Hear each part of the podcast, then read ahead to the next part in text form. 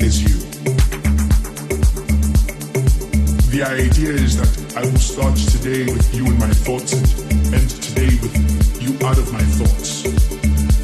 The idea is that I would like us to imagine it together forever and forever forever because together it makes sense. The idea is for us to join hands and only part when the spirit dies. The idea is you.